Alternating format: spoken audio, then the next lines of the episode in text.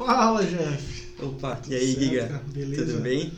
Show, show, cara. Bem-vindo aí a mais um VF Talk. Opa, muito Hoje obrigado. estamos aqui no Hangar 33, né? no espaço do Café Cultura. Estamos gravando mais uma tomada aqui. Lugar show de bola. hein? Muito massa, né, cara? Agradecer o pessoal pelo convite, agradecer aí pela, pela disponibilidade do espaço. E vamos lá, vamos, hoje o papo é sobre marcas. né? Vamos conversar sobre marcas, sobre registro de marca, para ser mais exato. Perfeito. né? E eu acho que esse tema tem tudo a ver com o público que a gente atende aqui no escritório, né? com quem a gente conversa, porque, querendo ou não, é defender a sua empresa no mercado. Sim. né? E aí eu te pergunto, cara, a primeira pergunta, eu acho que a pergunta base é quem é que pode registrar uma marca hoje? É, bastante gente tem essa dúvida, né? principalmente com relação à pessoa física, à pessoa jurídica. Né? Muitas pessoas pensam que somente uma empresa pode ser titular de uma marca, mas não. Né? Pessoas físicas também podem ser titulares. Né? Então, se você tem a sua marca, tem o seu negócio, mas ainda não formalizou uma empresa, né? você pode e deve fazer o registro da marca. Né? E se você também é, já tem a empresa consolidada, se já existe a pessoa jurídica, pode também fazer o registro e ser, ser o titular através dessa pessoa jurídica.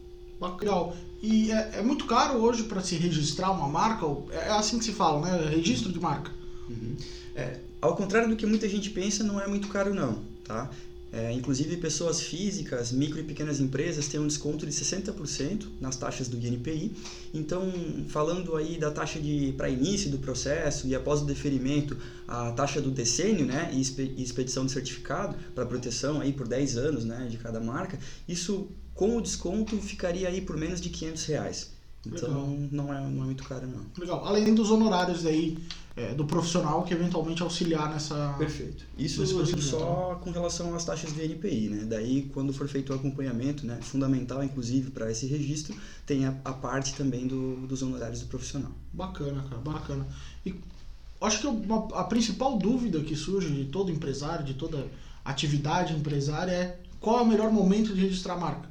Né? Se eu ainda estou iniciando um negócio, se eu estou com um negócio consolidado, qual que é o melhor momento? Teria como a gente precisar, assim, aqui é o momento adequado? Perfeito. O melhor momento é agora, o quanto antes. Legal. né?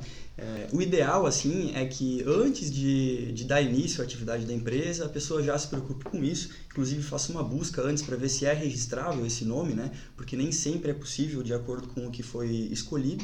Mas tanto empresas que estão iniciando quanto empresas que já estão há anos no mercado podem e devem se preocupar com o registro da marca e o quanto antes a pessoa fizer isso, melhor.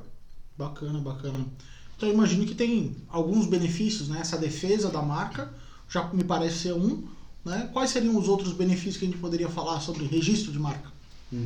Olha, tendo sua marca registrada, o principal dos benefícios é ter uma segurança jurídica né, com relação ao nome e à marca que você registrar. Então, fazendo o registro, você pode ficar tranquilo que outras empresas, né, via de regra, não poderão utilizar um nome igual, similar e muito menos registrá-la, né, pois você já vai ter esse registro, né, desde que feito adequadamente. Mas além disso, né, o principal eh, objetivo também do registro de marca é a dis- distintividade. Porque a partir do momento que você tem segurança para poder expor a sua marca sem medo de que alguma pessoa possa usar uma parecida ou até mesmo se apropriar dela, né, você pode trabalhar em cima dessa, dessa identidade e então você garante essa distintividade. Né? Quando se fala de alguma empresa, você vai lembrar, pô, aquela marca, aquele nome, né, aquela figura, é algo que vai me lembrar a referida empresa. Então, a, depois da segurança jurídica da, dessa proteção, né, a distintividade é um dos maiores benefícios que você garante com a marca. Bacana. Esse teu comentário me faz pensar o seguinte: se existe uma outra marca é, com um nome igual ao meu, né, o nome da minha marca, eu ainda posso registrar a minha marca? Sim, mas depende de ela já ter feito o registro ou não. Né? Então, é, a gente vê, é plenamente comum as marcas de, de empresas serem, terem nomes similares ou até mesmo iguais, né, em muitos casos, só que nem sempre elas buscam o registro. Então, no Brasil, como o sistema é atributivo de direito, né, ele atribui o direito da marca registrada depois de você fazer o, o, o registro, via de regra, quem registra primeiro é quem passa a ter os direitos sobre a marca. Então, se nós dois tivermos uma empresa com o mesmo nome, mas eu fizer o registro primeiro, eu garanto esse direito para mim e inclusive posso pedir depois, né, educadamente que você altere o seu nome ou caso você não o faça, né, até através de meio judicial obrigue você a fazer e em muitos casos até fazer o pagamento de indenização. Pô, show de bola, cara. Legal entender um pouquinho. E demora muito. Um, um, o curso de um processo de registro de marca leva muito tempo. Não leva muito tempo, menos do que já foi. Né? Hoje está em torno de 9 a 12 meses, né? Uhum. todo o processo, desde o início até a concessão do registro. E isso já foi muito pior no passado, né? alguns anos atrás, poucos anos, onde levava de 3 a 4 anos Nossa. todo o processo. Então era bem demorado, né? Hoje já está, graças ao INPI, né, algumas ações que eles fizeram por lá, está bem mais rápido. Inclusive, né, com, quando se trata de startups, graças ao marco legal das startups, agora de junho aí desse ano, é, as startups que sejam vinculadas ao Inova Simples têm ainda uma prioridade especial nesse exame. Então, para o caso das startups com essa vinculação, é ainda mais célere o processo. Muito legal, cara, muito legal. E isso mostra também o quanto é importante ter o conhecimento técnico relacionado, né? Não é simplesmente fazer um requerimento de registro, né? Tem que ter um conhecimento que eu acho que só um profissional tem. E você, como um profissional da área que atua especificamente com propriedade intelectual, conhece isso melhor do que ninguém, cara. Queria que você deixasse aí para quem está ouvindo esse nosso áudio ou eventualmente assistindo o nosso vídeo uma dica aí sobre quem está pensando em registrar a marca. Uhum. Deixa uma dica tua aí. Cara, uma dica é que, de fato, não porque a gente trabalha com isso, né, mas conte sempre com um profissional especializado. Porque, como diz o ditado, às vezes o barato sai caro. É possível fazer esse, esse registro sozinho, né, uhum. por conta própria. Só que muitas vezes a pessoa até vai conseguir fazer o depósito lá, né, sozinho.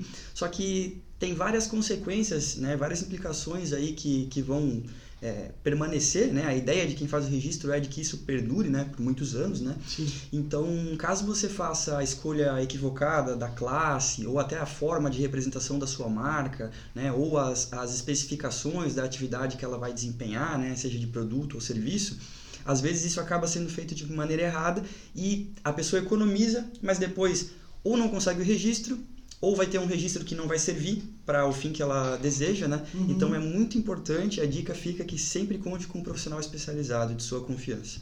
Muito legal, cara. Com certeza isso faz a diferença. Agradeço o teu tempo, cara. Agradeço aí para a gente ter podido ter esse papo.